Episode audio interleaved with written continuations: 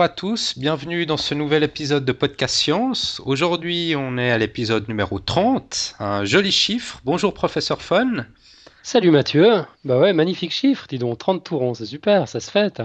Ça se fait d'autant plus qu'on est le 31 mars, donc on enregistre cette émission le 31 mars, et donc ça veut dire que demain c'est le 1er avril. Donc on va faire une petite émission spéciale autour du 1er avril, non? C'est un peu l'idée. Ouais, exactement. Le 1er avril, c'est peut-être pas très scientifique, mais c'est une occasion de faire la fête. Donc on, va, on va quand même marquer le coup. Euh, petite précision, Antoine aurait dû être avec nous, mais euh, on ne sait pas où il est. on a attendu un moment, mais il n'est pas là. Peut-être qu'il nous rejoindra en cours de route, euh, qui sait. mais voilà, Antoine, si tu nous écoutes, on t'a attendu. on se retrouve la semaine prochaine. Voilà, bah on fera cette émission sans lui, c'est pas grave. donc comme on disait, c'est le 1er avril, donc aujourd'hui on va faire une émission un peu spéciale. Il n'y aura pas de dossier. Par contre, on va présenter un certain nombre de news et d'infos un peu spéciales, insolites, voire farfelues. Et on va faire un petit concours parce que certaines d'entre elles sont vraies et d'autres sont fausses. Donc il y a de l'info et de l'intox. Donc euh, suite à l'émission, on va, on va mettre un petit sondage en ligne et on, bah, on va vous demander d'essayer de trouver quelles sont les, les infos intox, les fausses informations qu'on aura, qu'on aura dit. C'est comme ça que ça va se passer, n'est-ce pas, professeur Fun Ouais, moi ça me plaît bien. Ça me plaît d'autant plus que j'ai vu tes news et je sais pas lesquelles sont de l'info et lesquelles sont de l'intox. Ouais, d'autant plus qu'entre nous, on ne sait pas non plus. Quoi. On ne s'est pas dit. Euh, donc, euh, ça va être la surprise pour tout le monde. Ouais. Alors, avant ça, euh, deux, trois, deux, trois petites informations d'introduction, comme d'habitude. Euh, tu as une ou deux petites choses à dire, je crois, professeur Fun?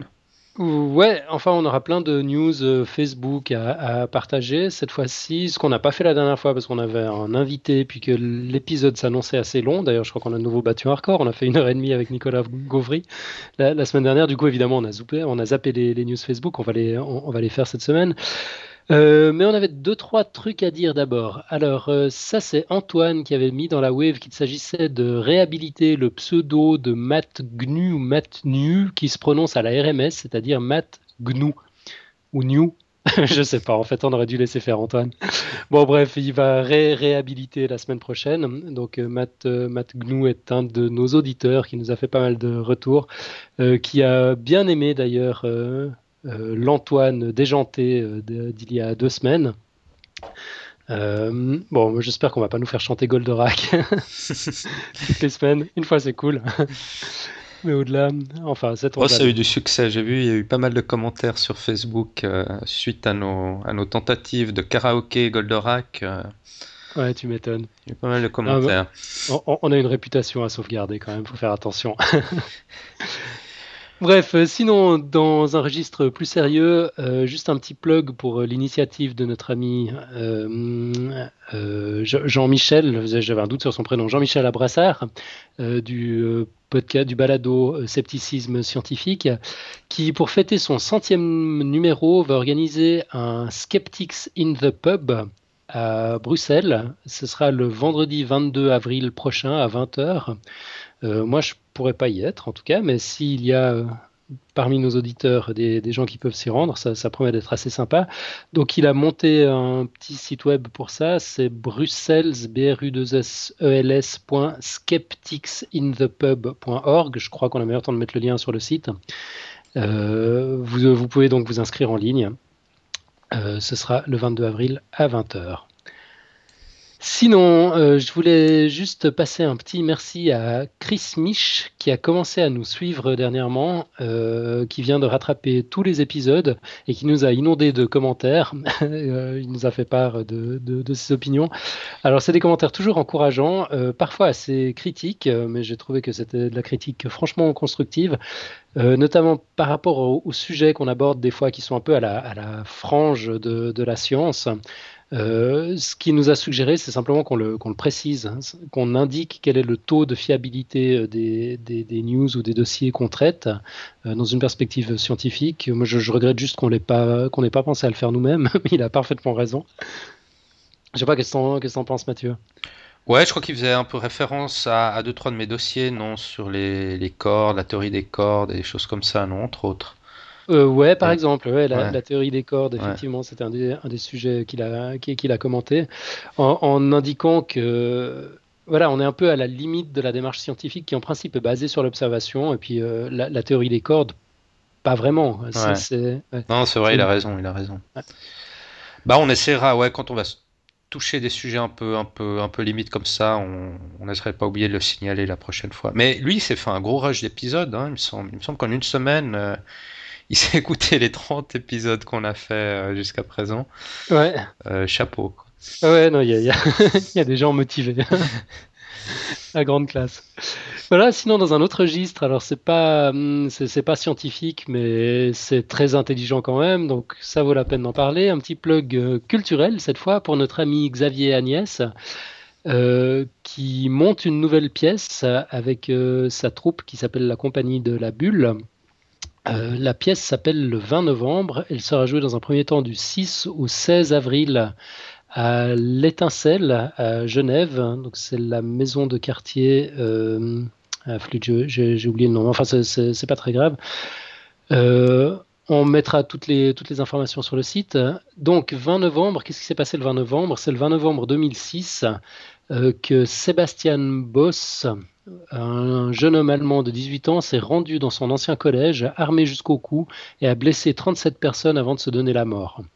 Euh, c'est ce qu'on appelle un, tireur fou. Alors, comment est-ce que cet adolescent en est arrivé là? Est-ce qu'il souffrait d'une pathologie psychiatrique? Est-ce qu'il était influencé par les jeux vidéo, par le death metal? Ou est-ce que c'était le résultat de l'éducation de son père qui l'emmenait chasser? Euh, bref, euh, est-ce que c'était le comportement extrême d'un enfant qui avait été rejeté par ses camarades de classe Il avait des problèmes d'intégration et de socialisation? Est-ce que c'était juste une tentative de laisser sa trace dans l'histoire? Ou alors est-ce que c'était un projet, un problème plus global? Euh, Est-ce que d'une façon ou d'une autre, tout le monde aurait une responsabilité dans ce type d'acte désespéré? Voilà, c'est un, peu toutes les questions que qu'essaye sur un monologue.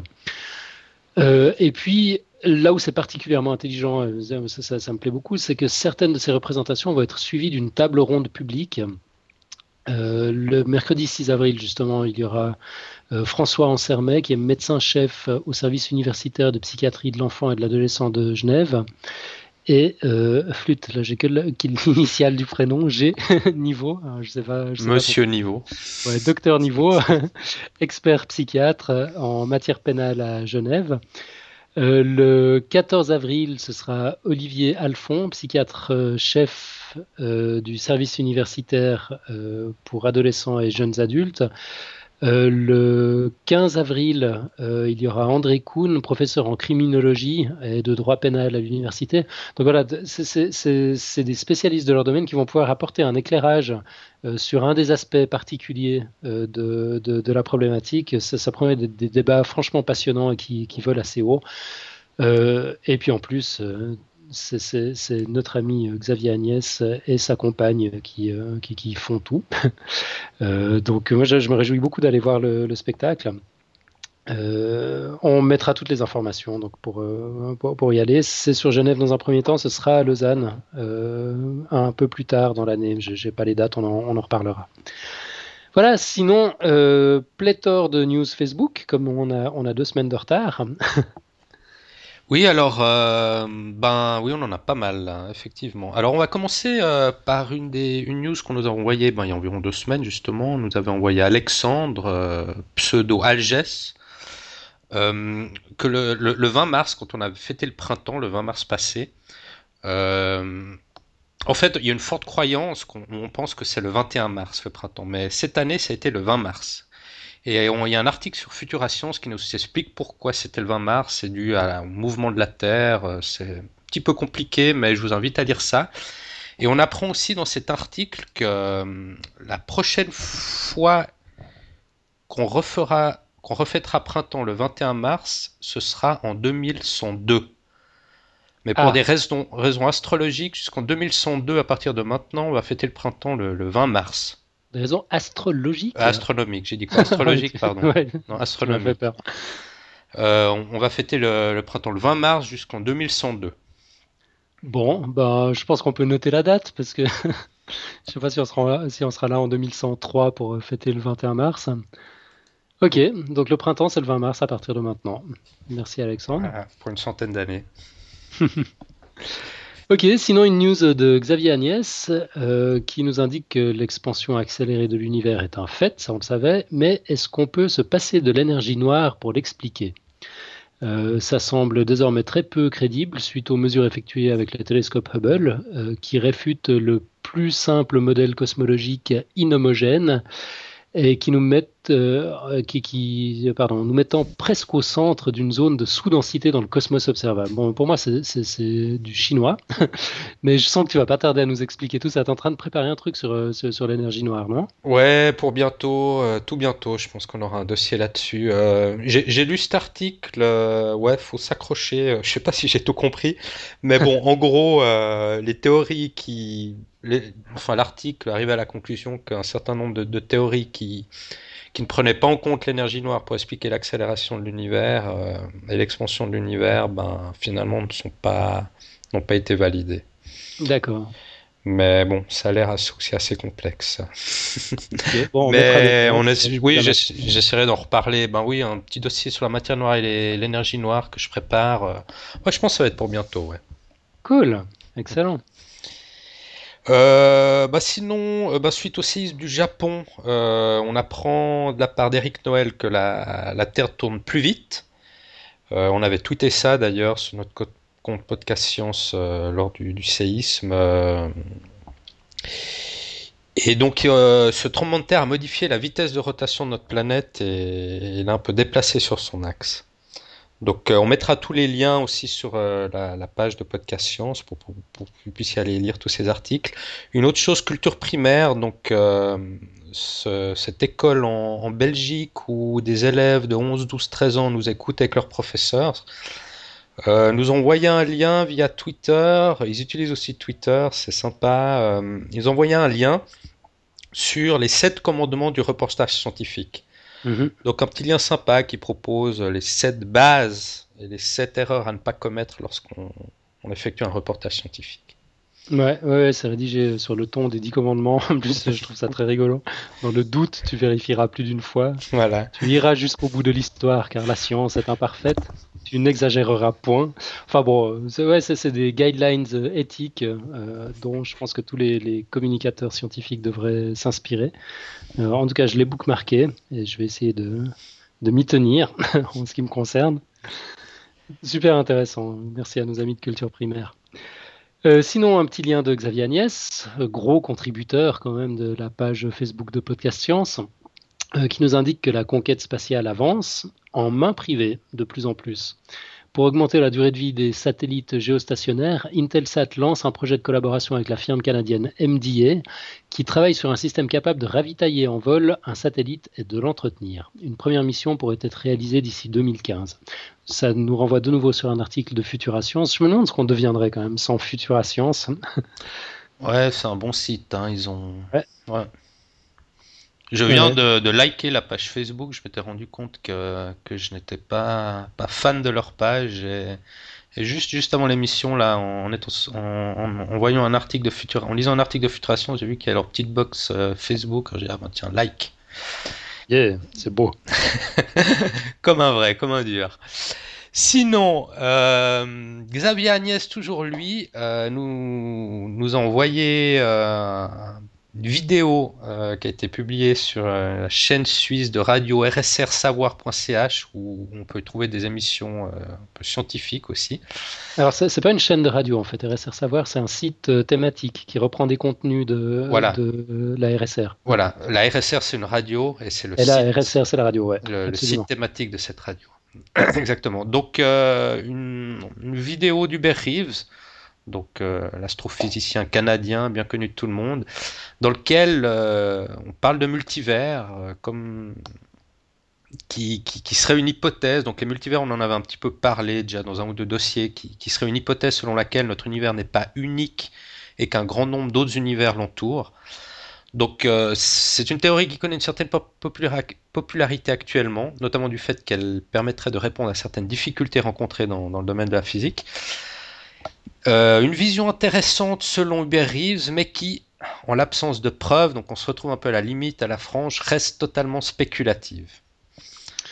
Bah ouais, bien sûr. Mais j'écoutais un, de ces podcasts que j'adore, qui a été diffusé pas dimanche dernier, mais le précédent. Euh, c'est le forum de la BBC, je crois que j'en avais déjà parlé. Euh, c'est de la chaîne internationale de, la BBC. Et puis euh, l'hôtesse du forum invite à chaque fois trois invités qui viennent parler de leur actualité puis qui partagent leur perspective. il y a toujours un scientifique, un artiste et puis en général une personnalité politique. Et, ça, donne une combinaison qui est, qui est, absolument géniale. Puis justement dans cet épisode-là, il y avait Brian Greene qui, qui, parlait des multivers et qui ont donné une explication hyper simple. Bon, ça c'est une bête de la vulgarisation. Hein. Mhm. Mais lui, ce qu'il disait, c'est que euh, tu, tu, prends n'importe quelle combinaison de cartes dans, dans, dans, un jeu de cartes. Au bout d'un certain nombre de tas de jeux de cartes, tu arriveras de manière aléatoire à la même combinaison. Tu auras la même main dans un, dans un autre jeu. Fatalement, ça, ça doit arriver à un moment donné. Et puis que si euh, l'univers est véritablement infini, donc ça, c'est de la spéculation de nouveau. On ne sait pas. Peut-être qu'il a un bord, une fin. Euh, peut-être qu'on se, voilà, on se cogne dedans en arrivant au bout. Euh, ou, peut-être pas. Mais s'il est infini, alors il y a, forcément une recombinaison à un moment donné euh, des, des, des, comment dire, des, de la combinaison d'atomes qui, qui constituent chacun d'entre nous. Toi, là, en ce moment, assis à Barcelone derrière ton PC, moi, assis à Lausanne, euh, on pourrait parfaitement exister dans une autre instance de la réalité qui est rendue possible par le concept même, enfin la notion même d'infinité. À, essayer comme ça dans tous les sens, il y a fatalement un moment statistiquement parlant, où tu arrives à la même, à la même combinaison. Donc lui, c'est comme ça qu'il explique les multivers. Euh, alors là aussi, en étant très prudent dans son, dans son explication, il dit qu'il voilà, c'est pas une, pas un savoir, c'est pas une croyance, c'est juste une hypothèse à ce stade euh, qui a l'air mathématiquement plausible. Euh, enfin bref, voilà, j'ai de nouveau, j'ai de nouveau euh, massacré une merveille de vulgarisation. Je vous invite à aller écouter directement le forum. Je montrerai le lien. Bon, tu t'es lancé sur euh, sur une discipline pas facile, sur un thème pas facile. Hein, ouais, c'est vrai. vulgariser. Ouais, t'es bien bon. ok, sinon, Jean-Philippe euh, alors je sais pas qu'on prononce l'IRS, je crois, et, un nouveau poditeur qui se fait appeler Strange Stuff and Funky Things. J'aime bien son. J'adore le pseudo. Hein. son, son, pseudo.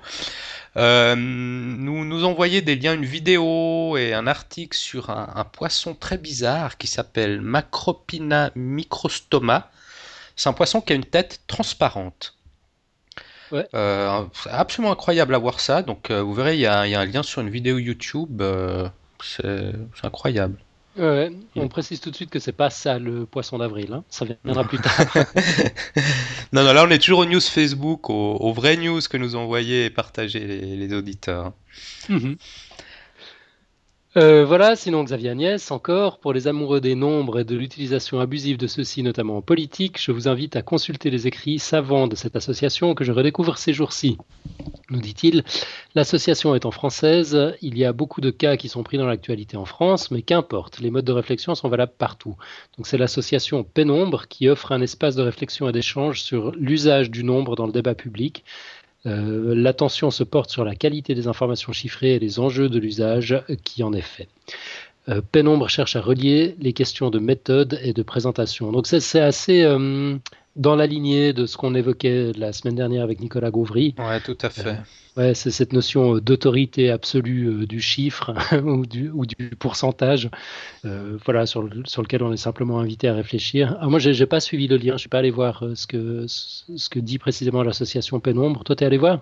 Oui, bon, je suis juste allé sur la homepage. J'ai pas, j'ai pas approfondi plus que ça, mais bon, en gros, en gros, c'est, ce que tu as dit là, non Ouais. Ouais. Ok. Euh, ouais, non, mais moi, je, moi, je suis content qu'il y ait des associations, enfin, qui, ou des sites, ou des gens qui, qui, se posent aussi un peu, ben, finalement, ces mêmes questions qu'on s'est posées la semaine passée lors de, dans l'entretien, quoi. Parce que c'est vrai que euh, c'est quand même un problème actuellement, le, comme tu dis là, un peu le tota-, totalitarisme du chiffre. Euh, euh, faut, faut vraiment mettre ça en perspective. Enfin bon. Voilà, on en a déjà parlé la semaine passée, on va pas trop revenir là-dessus. euh, à nouveau Xavier Agnès, alors cette fois, ah bon, ça c'est pour Antoine, malheureusement il n'est pas là. L'acupuncture ne fait pas mieux que le placebo, mais non seulement ça fait pas mieux que le placebo, mais en plus n'est pas sans danger. Alors bon, ça, ça, invite au débat. je laisserai Antoine. je crois qu'il a d'ailleurs un peu répondu sur Facebook à propos de cette news. Donc voilà, on va, rester là. Ouais, ça marche. moi, je, je me lance plus dans la défense de l'acupuncture.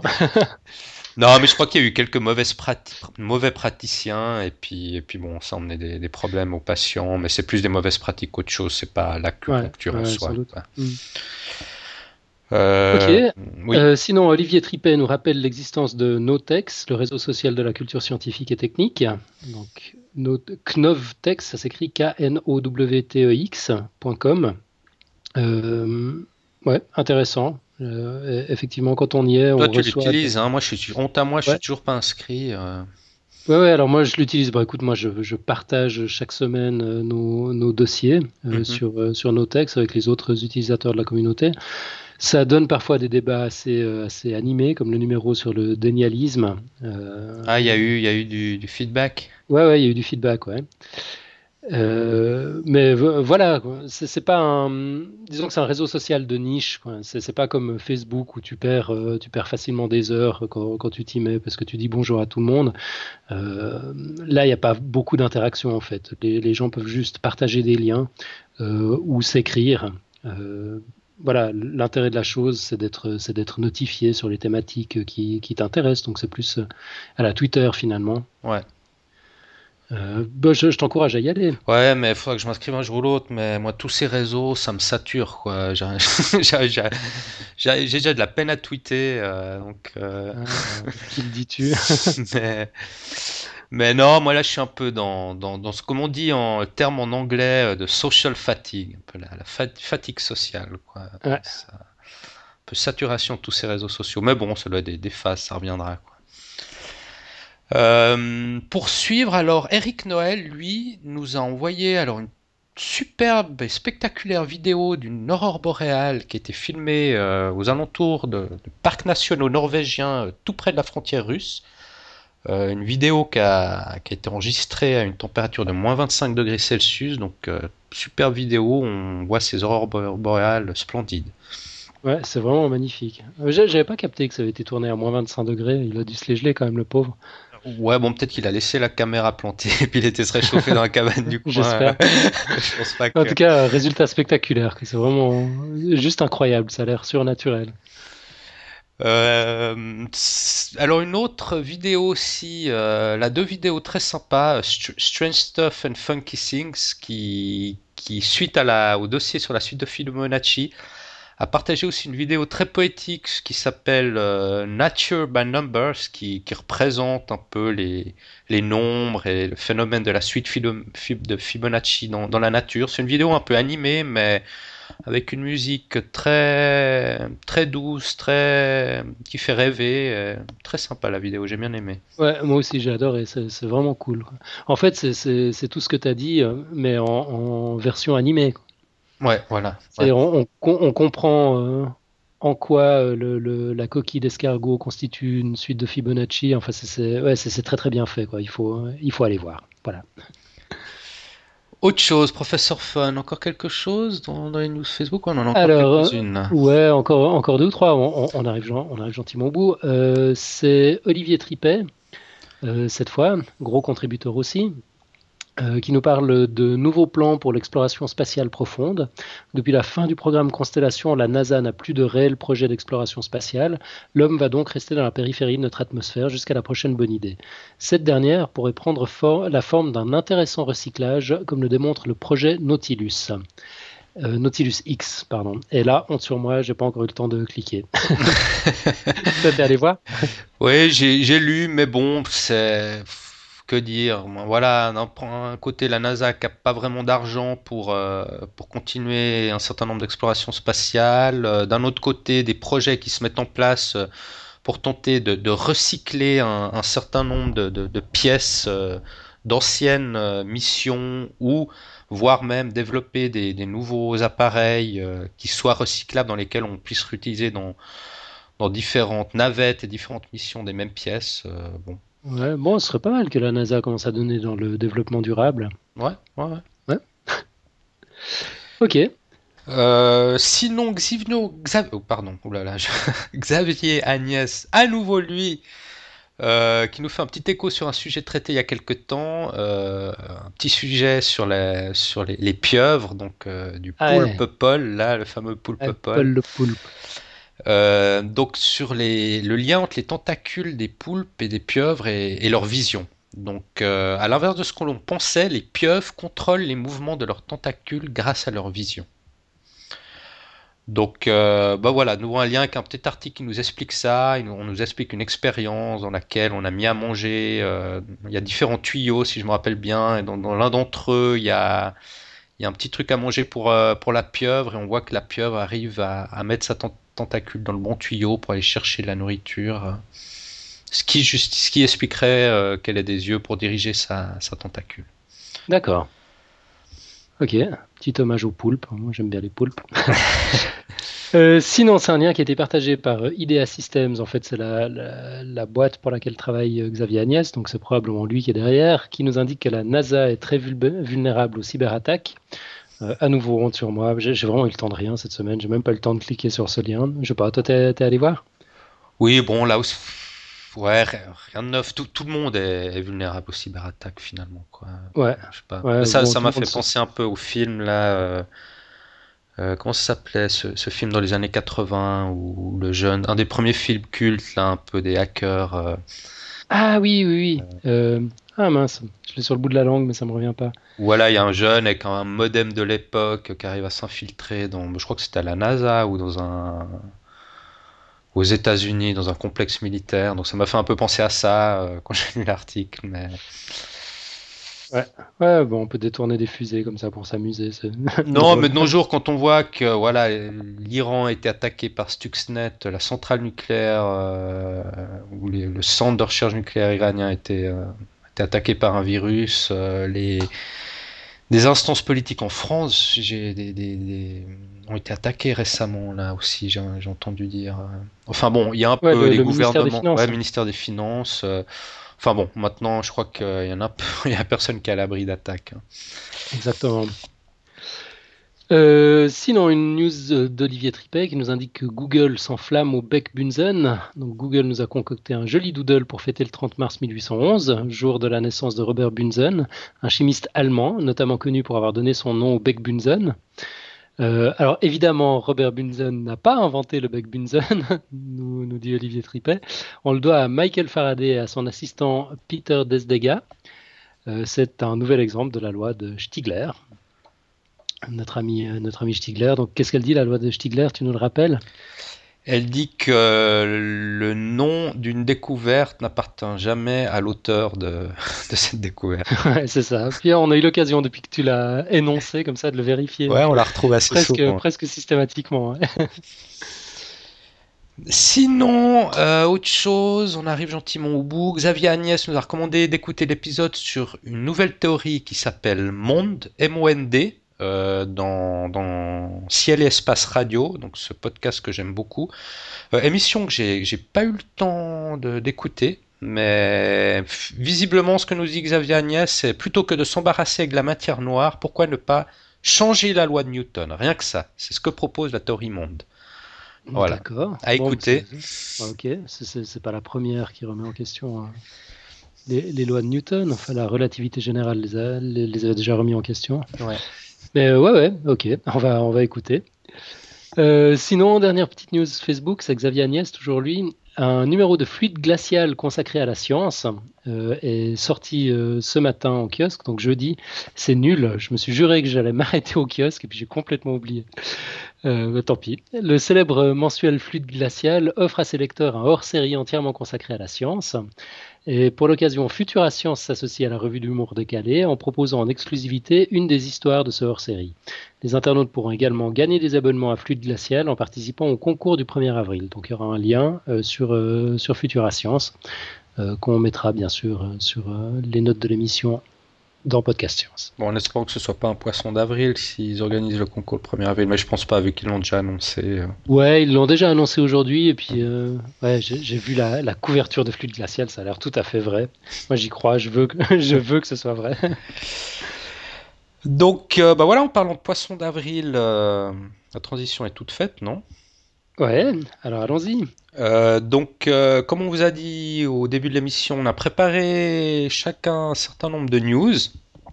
Et voilà, on va vous inviter à essayer de déterminer lesquelles sont fausses, lesquelles sont de l'intox et lesquelles sont, sont vraies. Ouais. Alors on va les on va les numéroter et puis après l'émission, donc il faudra aller sur le site. Il y aura un sondage en ligne qui reprendra ces, ces news, simplement l'intitulé et le numéro, et puis il faudra indiquer euh, lesquelles sont fausses, la, laquelle ou lesquelles sont fausses. Euh, Avec un prix à la clé, non? Exactement. Un prix à la clé qui sera euh, un livre de Nicolas Gauvry à choix. En fait, il, écrit plein de choses. Un livre sur les, sur les statistiques, justement le, le sujet qu'on évoquait la semaine dernière. Donc c'était notre Oui. invité de la semaine passée, Nicolas Gauvry. Absolument.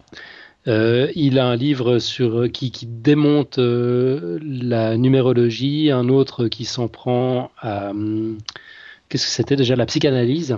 Donc voilà, je pense qu'il y en a pour tous les goûts. Euh, le ou la gagnante euh, ou gagnant du concours pourra, pourra évidemment choisir. Et puis, bah, si, on, si on a pléthore de gagnants, bah, je sais pas, on, on trouvera quelque chose. Il y aura un, il y aura un lot de consolation. On, on en reparlera la semaine prochaine. En tout cas, on vous invite à participer en attendant. Donc, qui c'est qui ouvre les feux, Mathieu? C'est toi?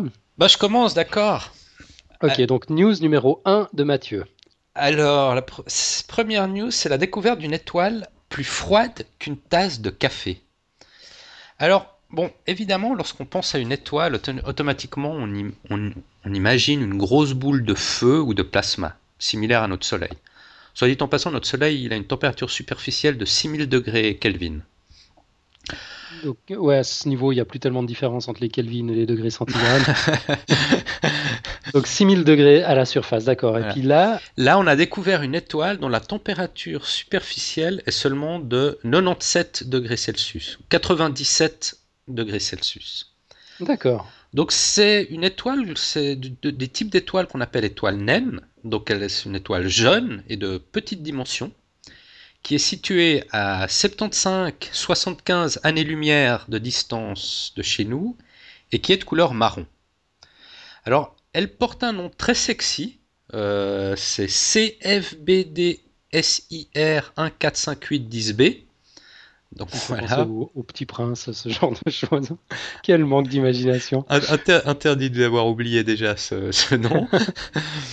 Euh, et, et- et les caractéristiques, caractéristiques de cette étoile sont euh, que bon, elle génère de la chaleur et partage les propriétés chimiques des autres étoiles de la même manière, mais elle ne possède pas la masse suffisante pour que la gravité puisse permettre à son noyau de débarrer un processus de fusion nucléaire.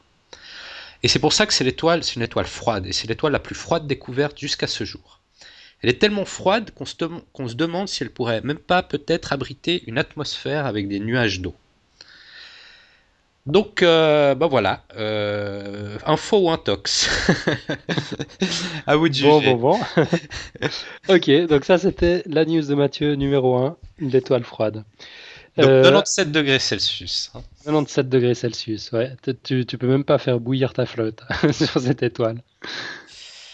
Et toi, Alan, alors Alors, euh, euh, moi, je propose d'ingérer des diamants pour lutter contre le cancer. Oula, Donc ça, ce sera ma news ça- ça va numéro être 2. ch- Ça va nous revenir cher comme traitement, non? Euh, non, on, a- on arrive euh, finalement à, à créer de la poudre de diamant de synthèse pour, pour, pour assez bon marché aujourd'hui. Donc, euh, bah, l'histoire est la suivante. En fait, la, la science vient d'ajouter un peu de paillettes dans l'arsenal d'agents antitumeurs en démontrant que les diamants peuvent augmenter les propriétés anticancéreuses de certains médicaments. C'est le docteur Shaw et ses collègues de l'Université de Californie, San Francisco, qui ont démontré l'efficacité et la sécurité de l'utilisation de minuscules particules de diamants, poétiquement baptisées des nanodiamants. Donc, c'est des corpuscules qui ont une forme d'octaèdre, euh, qui mesurent 10 nanomètres de long environ, donc grosso modo la taille d'un petit virus. On les produit en bombardant des faisceaux d'électrons sur de la poussière de diamant et on les rend utilisables en les lavant dans un acide qui en charge électriquement les huit faces, les rendant collantes. La substance active des médicaments anti-cancer se colle à ces facettes adhési- adhésives et du coup les nanodiamants servent de transporteurs aux molécules thérapeutiques. Les cellules cancéreuses ont un mal fou à expulser le médicament, alors que c'est précisément ce qui se produit très souvent avec les chimiothérapies classiques. Les tumeurs mettent en place un, genre de pompe à expulsion, euh, la même en fait que celle qu'utilisent les cellules saines pour se protéger contre la toxicité de ces médicaments. Euh, donc l'équipe de recherche a testé son concept euh, en associant les nanodiamants avec de la doxorubicine. C'est un agent anticancéreux qui détruit les cellules en abîmant leur ADN. Les cellules cancéreuses cultivées en laboratoire, y compris celles qui expriment les fameuses pompes moléculaires qui rendent les chimiothérapies résistantes, ont été tuées euh, quand la préparation leur a été administrée. Les tests ont également confirmé que la substance active couplée au nanodiamant était retenue dix fois plus longtemps dans les cellules en comparaison avec la doxorubicine, j'aime bien prononcer ce mot-là, euh, administrée toute seule. Euh, les chercheurs ensuite ont, obtenu les, mêmes résultats sur des souris atteintes de cancer du foie et du poumon. Donc, injectée via une veine de la queue, la préparation de nanodiamants a trouvé son chemin vers les cellules cancéreuses et y est restée trappée le taux de rémission euh, s'est révélé tout à fait significatif euh, par rapport au groupe de contrôle. Et puis enfin, la formulation des nanodiamants a également montré des taux plus faibles de toxicité systémique, c'est-à-dire l'atteinte sur les, euh, sur les organes sains, ce qui permet d'augmenter le, dosage des médicaments sans effet secondaire. Donc voilà, ceci dit, à ce stade, c'est juste le principe qui a été démontré, euh, c'est que le tout premier pas dans la recherche, maintenant, il va s'agir de, poursuivre la recherche en, tentant de démontrer que la méthode est sans risque aussi pour les êtres humains. Donc, affaire à suivre. Donc en fait, ce serait une, application euh, médicale de la nanotechnologie. Absolument. Ouais. ouais, tout à fait. Info ou intox, donc ça c'était la news du professeur Fun numéro 2. À vous de juger.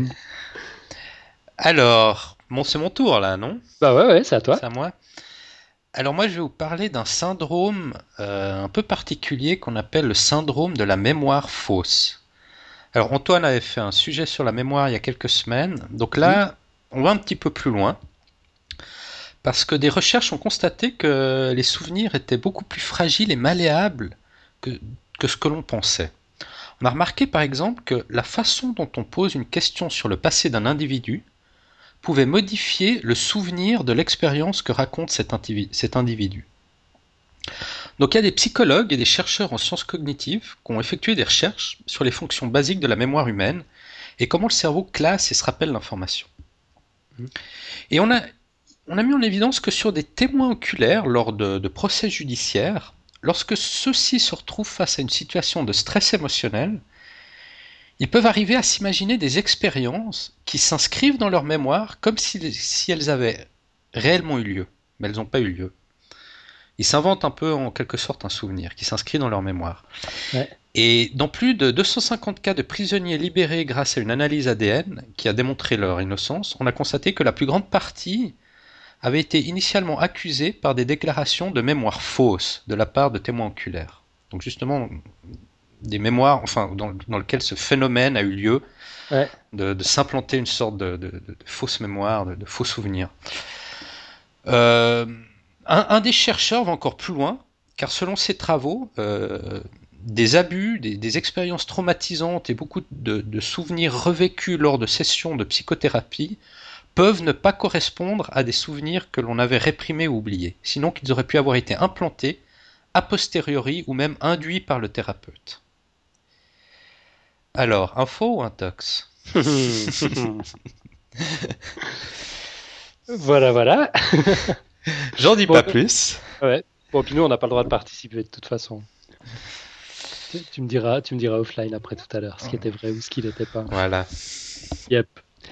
Euh, alors maintenant, c'est ma news numéro 4. Donc un nouveau traitement contre la douleur au CHUV à Lausanne. Donc le, le CHUV, c'est le Centre hospitalier universitaire vaudois et il innove en matière de traitement de la douleur. On, connaît les vertus thérapeutiques du rire depuis des années, mais personne n'avait encore osé faire le saut de la théorie à la pratique à une échelle quasi industrielle. Pour rappel, le rire permet d'oxygéner l'organisme, de réduire les tensions musculaires, de masser les côtes en plus de faire travailler le diaphragme, et cela favorise entre autres l'élimination des résidus présents, présents dans les poumons et augmente la capacité respiratoire. Le, le rire a des effets sur le psychisme également. Déjà au début du XXe siècle, Freud affirmait que l'humour permet à l'humain de démontrer son refus de se laisser abattre par la souffrance, d'affirmer l'invincibilité de son moi, on est dans du jargon freudien, et de faire triompher le principe du plaisir, tout cela en demeurant sain d'esprit. Et dans une étude publiée en 2001, le professeur Rod Martin, un spécialiste du rire de l'Université Western Ontario au Canada, euh, rend compte des effets euh, des, théories les plus documentées qui pourraient expliquer les effets bénéfiques du rire et de l'humour. Donc en générant des émotions positives et puissantes, le rire et l'humour entraîneraient des effets analgésiques et un renforcement de l'immunité. Euh, voir la vie avec une attitude humoristique permettrait de réduire le stress et donc d'améliorer indirectement la santé. Et les individus ayant un plus grand sens de l'humour seraient mieux adaptés socialement et plus séduisants, ce qui augmenterait leur chance d'être en santé. Et ce n'est pas une blague. Donc il y a déjà eu des expériences en milieu hospitalier. Euh, Norman Cousins a été le premier en 1964 à expérimenter scientifiquement, entre guillemets, une thérapie par le rire. En utilisant la pensée positive et le rire, il s'est guéri lui-même d'une maladie arthritique très douloureuse, considérée comme irréversible, et il a fait connaître à la communauté médicale et au grand public les résultats de son expérience dans un article publié dans le New England Journal of Medicine en 1976. Et trois ans plus tard paraissait son succès de librairie Anatomy of an Illness. Donc sa méthode consistait essentiellement à visionner des films comiques, on, en a entendu parler hein, de, cette méthode, euh, aussi souvent qu'il le pouvait et à consommer de la vitamine C en très grande quantité. Bon, ça, on peut avoir des doutes sur l'efficacité. Mais enfin, il a constaté que chaque visionnement de 30 minutes lui procurait deux heures de repos sans douleur. Et après six mois de ce traitement, il était complètement rétabli. Donc le, rire a plein d'autres vertus encore, comme le renforcement du système immunitaire, la réduction de la perception de la douleur. Mais le problème avec tout ça, c'est que pour faire rire les gens malades, souffrants ou profondément tristes, ben, il faut se lever de bonne heure. Il euh, y, a bien un peu partout euh, dans les hôpitaux occidentaux des, des, initiatives qui vont dans ce sens-là, avec des clowns qui essayent d'égayer le quotidien des enfants en pédiatrie, par exemple. Euh, quand ils leur font pas peur, ce qui arrive aussi, mais ça s'arrête un peu là. Donc c'est fort de ce constat que le docteur Fessrat de l'Université d'oncologie et de soins palliatifs euh, du CHUV à Lausanne a décidé de mener une expérience complètement inédite avec l'accord de ses patients, bien sûr, patients ben, en fin de vie pour la plupart, et que la morphine n'arrive plus à soulager. Euh, son, hypothèse est la suivante. les effets mécaniques du rire seraient bénéfiques. Donc pas juste le fait de rire, mais voilà, la mécanique, euh, le, mouvement du diaphragme et ce genre de choses, qu'on trouve la situation drôle ou non. Du coup, près de 40 de ces patients se remplissent les poumons 3 minutes par heure, du matin au soir, de protoxyde d'azote, également appelé oxyde nitreux, hémioxyde d'azote ou encore, plus prosaïquement, gaz hilarant. Et quel que soit leur état de santé, bah, ces patients se marrent comme des baleines. L'infirmière auprès de laquelle j'ai recueilli cette information m'a fait part de deux effets de bord complètement inattendus de la démarche. Euh, la première, c'est que quelques participants ont dû arrêter l'expérience déjà à cause de crampes abdominales. En, fait, ils avaient littéralement mal au ventre de, rire. Ils ont dû arrêter parce que c'était impossible de les soulager. Et puis le deuxième effet de bord, c'est que l'expérience remonte le moral du personnel soignant en fait, qu'il soit naturel ou artificiel, le rire semble contagieux et tout le monde trouve plus sympa de bosser dans cette atmosphère-là, avec des gens qui, qui rient, qui se marrent du matin au soir.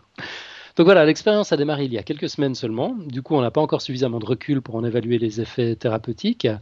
Mais euh, dans tous les cas, on sait que l'expérience ne doit pas excéder trois mois parce que le gaz hilarant euh, peut avoir des effets assez néfastes sur le cerveau en cas de surdosage. Donc voilà, le rendez-vous est pris. Moi, j'ai mon, mon, indicatrice sur place. Euh, rendez-vous est pris dans trois mois. On, reviendra parler des résultats de l'expérience. Info ou intox, on vous laisse juger. C'était la news numéro 4. Ok, alors bah, je continue avec la news numéro 5. Euh, alors ouais, une, bonne news. Les, laboratoires d'IBM ont mis au point le, premier prototype d'ordinateur quantique destiné au grand public. Ça c'est le genre de sujet que j'aime bien. Euh, alors bon, euh, un ordinateur quantique, qu'est-ce que c'est? On a, Je crois qu'on a tous un peu entendu parler, mais on, personne qui sait très bien ce que c'est. Alors d'abord, on va regarder la différence entre un, ordinateur classique et un ordinateur quantique. Euh, dans un ordinateur classique, on a ce la mémoire est composée de cases mémoire. Et ces cases mémoire correspondent à des bits. dans lesquels on stocke des informations élémentaires sous forme de 0 ou de 1. Mhm. Donc, euh, pour simplifier, une case mémoire correspond à un bit, et la valeur que peut prendre cette case mémoire, c'est ou la valeur 0 ou la valeur 1. D'accord? Ouais. Et une mémoire d'ordinateur, ben, elle est composée d'innombrables cases. Dans un ordinateur quantique, euh, alors on utilise les lois de la mécanique quantique, euh, qui autorisent une particule atomique à se trouver à deux endroits à la fois. Mais aussi, L'intrication.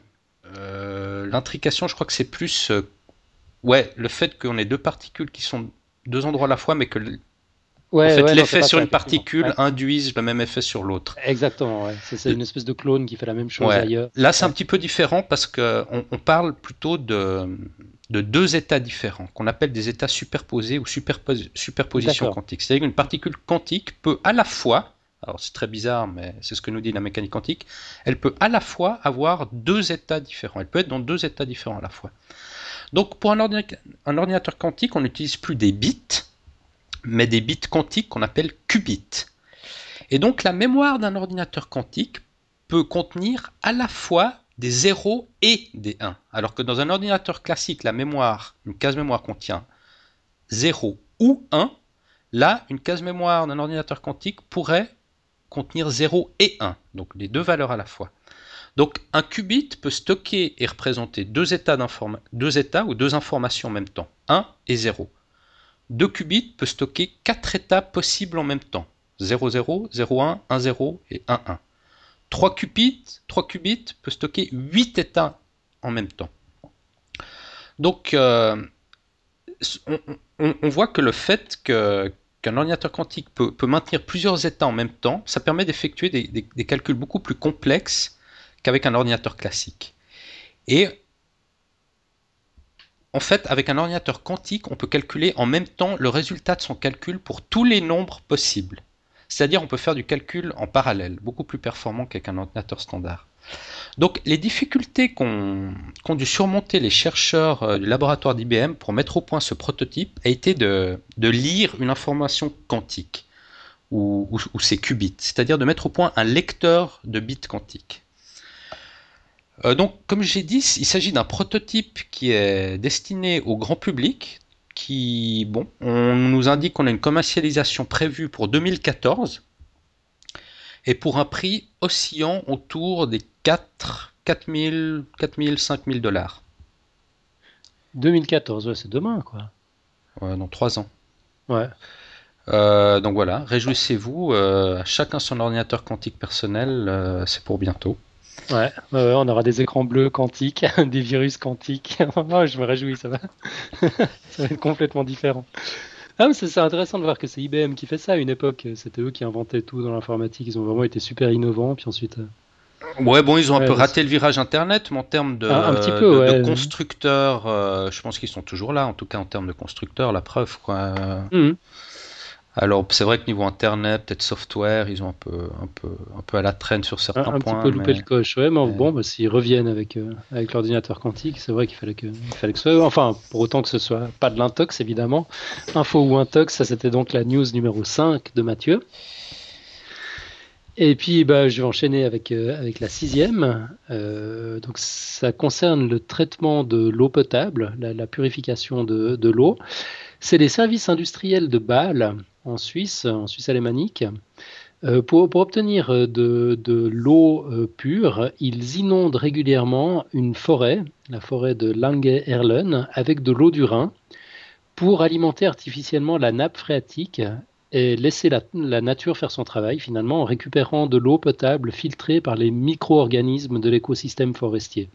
Donc aucun agent chimique euh, n'est nécessaire pendant le processus. L'eau qui en résulte est parfaitement potable et jugée excellente au goût. Elle est non seulement distribuée au robinet dans les quelques 200 000 ménages balois, mais en plus elle est tellement bonne qu'elle est vendue en bouteille euh, après adjonction de gaz carbonique sous la marque Basler Wasser. J'a- j'a- J'adore l'idée de cette forêt inondée. Euh, On ne sait pas sur quelle surface euh, ça s'applique, non? Euh, c'est quelques hectares en fait. Quelques mais- hectares. Ouais, je ne l'ai pas noté, puis ma mémoire des chiffres étant catastrophique. Mais donc, ouais, la, la forêt est inondée 10 jours par mois, puis ensuite on, la laisse reposer un peu. Exactement, reposer, s'assécher pendant, pendant 20 jours. Euh, et puis donc, c'est voilà, c'est comme ça qu'on que, que la ville de Bâle alimente en eau potable ses, ses, ménages. je trouve ça juste incroyable. Enfin, reste à voir maintenant si c'est une info ou une. Bon, c'est une méthode. Euh, ah, je crois qu'on a. Donc, ça, c'était la news numéro 6. Ah, on a juste une petite coupure de rien du tout. Euh, non, mais je trouve que c'est une méthode, en tout cas, bien bien écologique. Bon, faut voir après l'eau du Rhin, euh, faire irriguer, comment, comment, comment ils irriguent l'eau du Rhin jusqu'à cette forêt, euh, qui n'y pas trop de dégâts euh, naturels pour, pour, faire cette irrigation. Mais a priori, ça a l'air d'être une pratique assez, assez saine, non? Mm-hmm.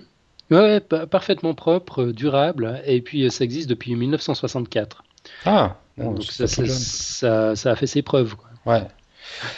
Très bien. Alors, bah moi, ma dernière news, euh, news numéro 7. Euh, alors, on, aurait trouvé la formule magique permettant de créer des vaccins contre toutes les maladies infectieuses. Alors, cette formule, on pourrait, on pourra en fait l'appliquer à la tuberculose, à la dengue, à l'hépatite C, à la lèpre, et elle, elle est applicable à 500 aux 517 maladies infectieuses qu'on a enregistrées, je crois, si je ne me trompe pas, au total jusqu'à présent. Et de ces 517 maladies infectieuses, qu'il faut savoir jusqu'à présent, il y en a seulement 15 d'entre elles qui possèdent un vaccin. Et donc cette découverte a été faite par un, groupe de recherche euh, colombien, qui est aussi à l'origine euh, du premier vaccin contre la malaria. Et il s'agit en fait euh, d'une certaine une déclaration de principes et de règles, une sorte de méthode universelle pour, pour développer des vaccins. Et appliquer ces règles devrait pour moi devrait pouvoir permettre de dessiner artificiellement des protéines synthétiques qui permettront de produire des, vaccins, des vaccins contre toutes ces différentes maladies. Donc euh, la plupart des maladies infectieuses que, a, dont on a connaissance actuellement. D'accord, mais c'est, une nouvelle stratégie alors? Alors, si j'ai bien compris, c'est voilà, plus une nouvelle stratégie, une nouvelle approche de, de, concevoir des, vaccins en, suivant certaines méthodes, un certain nombre de, nouvelles règles. Ouais, c'est comme tu dis, c'est pas.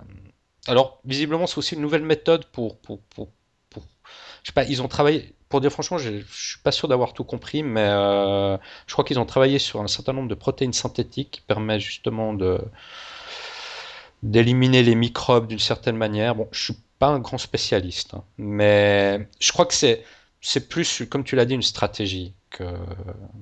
Il y a, les vaccins ne sont pas là, ils sont ils sont pas là maintenant, mais c'est plus une stratégie d'approche pour pour mettre en place ces vaccins.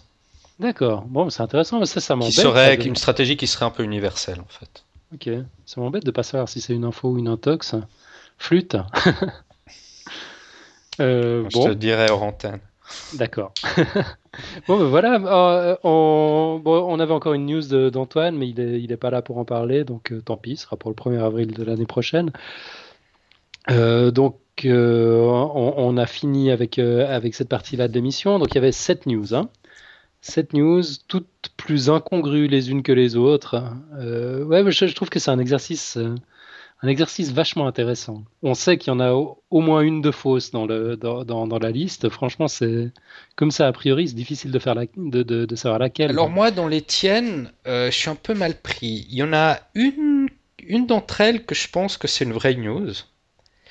Et les deux autres, euh, alors je ne saurais pas dire laquelle euh, est fake. Mais bon. Ouais, bah voilà. le, pronostic n'engage que toi. non, mais tu, vois, moi qui suis toujours obsédé avec ces, ces, réflexions sur, euh, sur la croyance, et, ouais, l'autorité finalement quand on, quand, on parle de, de science ou ouais, quand, quand, on parle du monde en général, qui croire quoi. Euh, là, je me rends compte que c'est super difficile. Ça, implique en fait d'aller faire des recherches soi-même, d'aller vérifier. Bon, d'habitude, ce qu'on fait, c'est qu'on donne nos sources, hein. on donne les liens sur, sur, sur les articles, sur, sur, les recherches, etc. Du coup, il y, y, a déjà une garantie. Mais c'est vrai que quand on balance des, des, news comme ça sans donner aucune référence, euh, finalement, à l'autre bout du, du, du, du, récepteur, à l'autre bout du podcast, Euh, ouais, vraiment difficile. Il faudra, soi-même. googler tout ça pour voir euh, si, si c'est vrai ou pas. Eh ouais, ouais, ouais. Bon, bah euh, voilà. Donc euh, le concours est lancé. On, on attend, on attend vos réponses. Et résultat la semaine prochaine. Résultat la semaine prochaine. Ok. Nickel. Mathieu, tu nous as préparé une, une petite quote pour conclure? Oui, euh, une petite côte légère, euh, sympa, qui m'a fait sourire. Euh, elle est en anglais, je te, je te la laisse tr- la traduire. On va essayer. Everything big comes from th- something little. So today, do as little as possible. D'accord. Alors tout ce qui est grand vient de quelque chose de petit. Alors aujourd'hui, fais quelque chose d'aussi petit que possible. Voilà. Donc c'est ça vient d'un tweet euh, que j'ai vu passer. Donc voilà. Ouais, c'est cool. Bon, ça marche mieux en anglais en fait, parce que c'est pas fait quelque chose d'aussi petit que possible, c'est ouais, fais le, le, le faisant le moins possible, le, le plus de peu. Ouais, c'est vrai, c'est vrai. Le, possible. le En français, ça little euh, est plus approprié en anglais là. Ouais, pour- ouais, ouais. Non, mais c'est c'est bien, c'est bien. Je Ouais. crois que je vais essayer de m'en inspirer d'ailleurs. Là, il faut que, il faut que je lève le pied. Je fais trop de, de grosses choses à la fois ces temps. Bon, bah laisse pas tomber podcast science alors quand même. Non, non, non. Mais podcast science, c'est c'est une petite chose. Voilà, c'est une petite chose qui deviendra grande. Peut-être. bien, bien. Très bien, bah je crois qu'on arrive au bout là, non? Bah ouais, il n'y a plus rien à dire. Après une, après une quote pareille, tout est dit. Ben, joyeux 1er avril à tout le monde. Attention à toutes les news que vous allez lire demain, euh, un peu fantaisistes, euh, car je pense qu'il y en aura pas mal qui seront, qui seront fausses, comme les nôtres. Donc soyez vigilants. Et ben voilà, on donne les résultats la semaine prochaine. On va mettre ce sondage sur le site. euh, Et bon week-end à tous, non? On en reste là? Bah ouais. Ok. Yep. Alors, toute bonne semaine. ciao. À bientôt. Ciao, ciao.